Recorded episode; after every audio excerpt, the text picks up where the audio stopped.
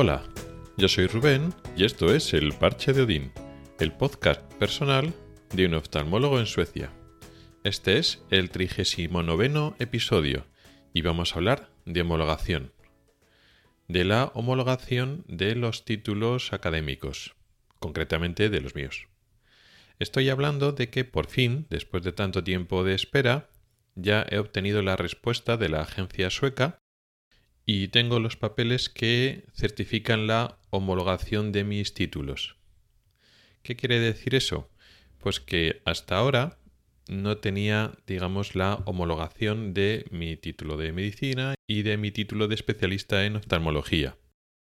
Entonces, si hasta ahora no tenía los títulos homologados en Suecia, ¿qué estaba haciendo aquí? ¿He podido yo estar trabajando todos estos meses? Sí. Pero ahora que tengo la homologación, van a cambiar las condiciones. Me explicaré. Para venir aquí, para venir a Suecia a trabajar, se supone como médico, tienes que tener la homologación de los títulos, es decir, que el, gobierno sueco, las administraciones suecas, reconozcan tus títulos como válidos para usar en Suecia, de hecho para usarlos aquí en Escandinavia. Pero para obtener eso hace falta cumplir una serie de requisitos que fuera de la Unión Europea son más estrictos, hace falta mm, demostrar, a veces pasar unos exámenes o demostrar una serie de cosas, o incluso pasar uno o dos años de formación o de rotación o de trabajar, digamos, no como médico independiente, sino al lado de una persona, digamos, como para aprender. Pero dentro de la Unión Europea las cosas son más fáciles porque digamos que el nivel de formación o de competencias se entiende que es similar y que es válido. Pero, y este es el escollo más importante, hace falta un nivel, digamos, avanzado del idioma. Te exigen que hables un sueco en nivel que aquí llaman C1. Las competencias en el idioma se usan sobre todo el sistema de Cambridge, que si vienen A, B y C, A básico, B intermedio, C avanzado, y dentro de cada parte hay A1, A2, B1, B2 y C1, C2. Entonces aquí exigen el nivel C1, que es un nivel ya avanzado, justo por debajo del nivel último que hay, que sería el que tiene una persona que es nativa de aquí, ¿no? Y entonces un nivel C1 exigen a todos los sanitarios y es un nivel bastante alto. Y eso lo exigen para ya trabajar, para poder trabajar como médico con pleno derecho para que te homologuen el título. ¿Qué es lo que pasa? Que es un nivel muy alto y que si antes de empezar a trabajar de cualquier tipo necesitas ese nivel tan avanzado, en Suecia lo tiene muy difícil para conseguir médicos de otros países. Y los suecos están muy interesados en obtener médicos de otros países porque tienen falta de médicos y por otras causas que he ido explicando en los episodios anteriores también les viene bien realizar esa función de captura de cerebros a nivel europeo sobre todo, pero también de otros países más alejados. Y eso lo hacen poniendo las condiciones adecuadas, haciéndolos atractivos y así tienen más médicos para elegir y lo que comentaba también en otros episodios del podcast, también hay una selección positiva. Es más fácil que se cojan los mejores de otros países con lo cual pues el nivel en general sube, el nivel de competencia o el nivel de habilidad sube y en última instancia su calidad asistencial a nivel de sistema sanitario también sube y por eso, pues, entre otras cosas, hay muchas causas, pero entre otras cosas, por eso el nivel de calidad que ofrece el sistema sueco es de los más altos del mundo. Más el más eficiente, no, posiblemente de los más eficientes todavía es el español. Quiero decir que a igualdad de calidad el español es más barato, por lo que hemos comentado ya otras veces, de que, bueno, a los sanitarios los explotan y los pagan poco, entonces eso hace el sistema eficiente. Poco sostenible, injusto y al final acaba pues con los trabajadores o con los médicos en este caso descontentos. Pero efectivamente el sistema sanitario español es eficiente y en decadencia. El sistema sanitario sueco es, en comparación con el español, menos eficiente, pero eso significa que paga a los trabajadores de forma más justa. Tampoco es que le paga muchísimo, pero les paga más justa y no les explotan tanto. Pero claro, para hacerlo más atractivo, intentan buscar una posición intermedia, de tal manera que no hace falta que tengas un sueco tan avanzado para llegar aquí a Suecia y con un sueco nivel intermedio suficiente como para empezar a trabajar hasta que obtengas el nivel más avanzado de idioma y por tanto la homologación. Por lo tanto, aunque no tengas la homologación, puedes trabajar en una figura un tanto extraña, digamos un tanto fuera de, la jerarquía normal de lo que se entiende por la carrera médica o la jerarquía médica, bueno, pues la persona que no tiene la homologación está un poco aparte de esa jerarquía hasta que por fin se pueda eh, unir o se pueda incorporar al sistema normal sueco. Como ya hemos ya explicado otras veces, pues eh, tenemos los suecos a los estudiantes de medicina. Luego después está, una vez acabas la carrera, está el puesto que no existe en España, que es el Underlecare, que eres médico no especialista y al principio no tienes la homologación, porque hace falta después de la carrera hacer una rotación de año y medio. Esto lo van a cambiar, pero todavía eh, funciona así. Año y medio de rotación en servicios generales. Cuando acabas ese entrenamiento, ese año y medio de prácticas o de rotación, si lo queremos ver así, ese médico que ya acabó la carrera, pero no es especialista, ese underlecare, ya está homologado, está legitimado por lo tanto, ya puede escribir recetas y, digamos, ya tiene, ya es médico de pleno derecho porque ya tiene, digamos, la, titulación. Esto es un poco raro porque cuando acabas la carrera de medicina no puedes expender recetas, por ejemplo. Digamos, eres médico, pero digamos, solo tienes la titulación académica, pero no te dan las competencias prácticas para ejercer. Y luego, después de este año y medio de rotación, pues sí, entonces ya estás, sigues siendo un lecare, pero ya está legitimado. Entonces, de una manera o de otra, te pueden contratar el hospital y ya puedes empezar a trabajar aunque no seas especialista. Después eso del Underlecare intentan acceder a la formación especializada, lo que llamaríamos durante la residencia, el médico interno residente. Aquí no se hace a través de examen, pero intentan acceder a esa plaza de residencia para formarse y ser especialista.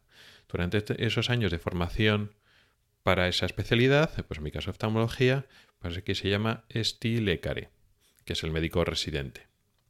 Después de esos años, que aquí son cinco años en oftalmología, pues ya eres médico especialista, especialista lecare, y digamos ya eres médico de pleno derecho, además eres especialista, con lo cual tienes competencias para trabajar con esa especialidad, y después, cuando ya pasan unos años o cumples unos requisitos, digamos que ya la, digamos, el punto más, más alto es el, médico que ya tiene varios años de experiencia, que se llama aquí Overlecare, que cobra un poco más. Se supone que recibe más eh, responsabilidad o recibe los casos más complicados y ayuda a los médicos más jóvenes o con menos experiencia.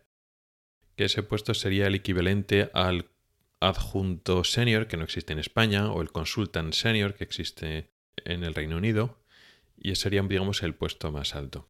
Bueno, pues cuando llegas aquí, te exige y no tienes todavía la homologación, porque vienes de otro país.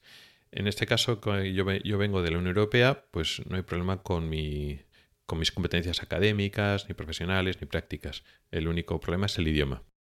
Entonces, antes de empezar a trabajar aquí, tienes que llegar a un nivel de intermedio B2, que es lo que tuve que obtener en España. Entonces estudias unos meses y cuando apruebas el examen de sueco B2, pues entonces ya puedes acceder a trabajar, pero no con tu homologación, sino un puesto ese intermedio que se llama Assistant Doctor o Assistant Lecare, que es médico asistente. Que entonces estás trabajando, pero no tienes la legítima JUN, no tienes la homologación, y entonces se supone que no puedes trabajar de forma independiente. Y eso tiene ciertas limitaciones. Por ejemplo, no puedes hacer recetas solos. Luego en la práctica no es tan así, porque aunque tú no tengas la homologación, luego en la práctica tus competencias son iguales o superiores a muchos otros médicos con los que trabajas, con lo cual pues sí que estás viendo tus propios, tus propios pacientes, etc. Pero bueno, por algunas cosas, por ejemplo, el tema de las recetas es un poco rollo, porque no las puedes hacer por ti mismo, sino que tienes que ver los pacientes, luego tienes que pedirle a un compañero que te haga las recetas, porque tú no tienes, digamos, la autorización para hacerlas. Eso pasan unos meses y tú sigues estudiando el idioma. Y ya cuando apruebas el examen de, de idioma de SOC avanzado, que eso ya pasó hace ya unos cuantos meses, es cuando pides la homologación de tus títulos. En mi caso, pues no solo el de medicina, sino el de oftalmología. Pides los dos a la vez. ¿Qué es lo que pasa? Que esto se toma su tiempo. Primero porque hacía falta unos papeles que no nos dijeron, que no sabíamos que había que, tener de antes, no solo los títulos compulsados y traducidos y tal, sino hacía falta otros papeles del Ministerio de Educación en España, que no lo sabíamos, con lo cual tuvimos que pedirlos eh, a través de Internet y, tardó un tiempo hasta que nos llegaron los papeles de España y entonces se lo entregas a la agencia sueca. Y la agencia sueca ha tardado pues un poco más de un mes. Con lo cual, pues bueno, pues después de aprobar el, examen de sueco este de C1, pues hemos tenido que esperar todavía un tiempo más hasta que por fin tenemos los papeles. Y ya están aquí. Ya ha llegado esta semana, creo que llegaron el jueves, y eso va a cambiar las condiciones de trabajo. ¿Por qué? Porque dejo de ser médico asistente a ya médico especialista, homologado, y en mi caso concreto ya paso directamente al overlecar, ese médico senior o médico ya con experiencia. Y eso me permite, pues efectivamente, ya alcanzar todas mis competencias, ya no tengo limitaciones prácticas a la hora de hacer recetas y otras actividades en la práctica clínica. También cambia el sueldo porque el médico asistente no cobra lo que cobra el médico normal, cobra menos, con lo cual yo ya me incorporo al sueldo normal, al sueldo normal que tendría un médico sueco de mi experiencia.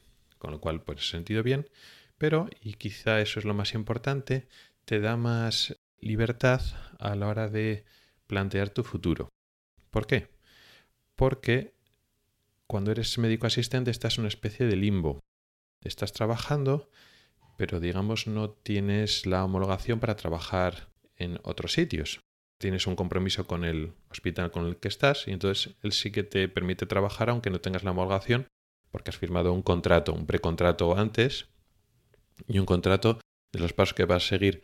Pues cuando estás en España estudiando el idioma hasta llegar a un nivel intermedio, cuando vienes a Suecia y empiezas a trabajar como médico asistente, no tienes, digamos, la homologación, pero te permiten trabajar con las condiciones específicas y luego después más adelante, pues el contrato que vas a tener después cuando ya tienes la homologación, pues con los sueldos y todo eso. Claro, en esa situación intermedia que no tienes la homologación, estás un poco en tierra de nadie. Entonces, te has ido de España, estás en Suecia, pero tampoco puedes, no tienes los papeles para trabajar en Suecia donde quieras y como quieras. Sin embargo, ahora sí. Ahora ya tengo la homologación que me permite trabajar en cualquier hospital de Suecia y de Noruega y de Dinamarca, porque funciona así.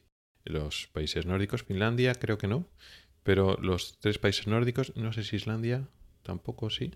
No sé, no es que me esté planteando ahora irme a Islandia, ni mucho menos.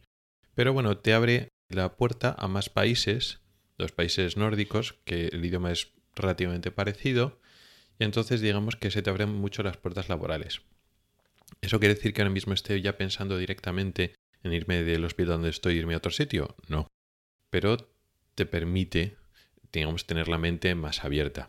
Y a la hora de negociar tus condiciones y tu futuro, en el hospital donde estás, pues te da más flexibilidad. ¿Por qué? porque aquí trata mejor al trabajador. Hay necesidad de médicos y de oftalmólogos en toda Suecia y en toda Escandinavia. Y realmente, pues en la ciudad donde estoy, pues es muy bonita, estoy a gusto. Estamos en un eh, piso alquilado que está muy bien y, no quiero empezar a pasarme por toda Suecia y cambiar mucho de sitio donde vivir. Pero, claro, si me he ido de España y me voy a Suecia es para estar en mejores condiciones. Y sé que las condiciones laborales y el mercado de oferta y demanda pues son más favorables aquí que en España. Y aquí en Gotemburgo no me pasaba como en España, pues que tengo familia, amigos aquí en la ciudad. Pues estoy aquí principalmente pues por las condiciones laborales, al margen de que la ciudad sea más o menos bonita. Y si en un momento dado me interesa profesionalmente, por diferentes causas, ir a otro sitio de Suecia, pues lo puedo hacer. Con la homologación, sin la homologación no. Eso lo sé yo y también lo, saben los jefes con lo que estoy. Entonces me, me permite en un momento dado tener, digamos, la mente abierta y puedo mirar ofertas o negociar aquí de otra manera. ¿Eso quiere decir que me quiera ir ahora? No, no. Pero eso te abre las puertas y te da sobre todo un margen de seguridad. Antes estaba un poco en tierra de nadie y a decir, bueno, pues ya estoy homologado y ya sé que, bueno, médicos y oftalmólogos hace falta por toda Suecia. Y en un momento dado, pues si me interesa o por la causa que fuere, no me interesa estar aquí, no pasa nada. Quiere decir que trabajo en cualquier caso vas a tener. Y poco más. Gracias por el tiempo que has dedicado a escucharme. Puedes contactar conmigo por correo electrónico en elparchedin.gmail.com o por Twitter en arroba elparchedin. Puedes preguntar dudas, proponer temas o hacer comentarios. También puedes entrar al grupo de Telegram que se llama igual. Nos oímos la próxima semana. Hasta el próximo episodio.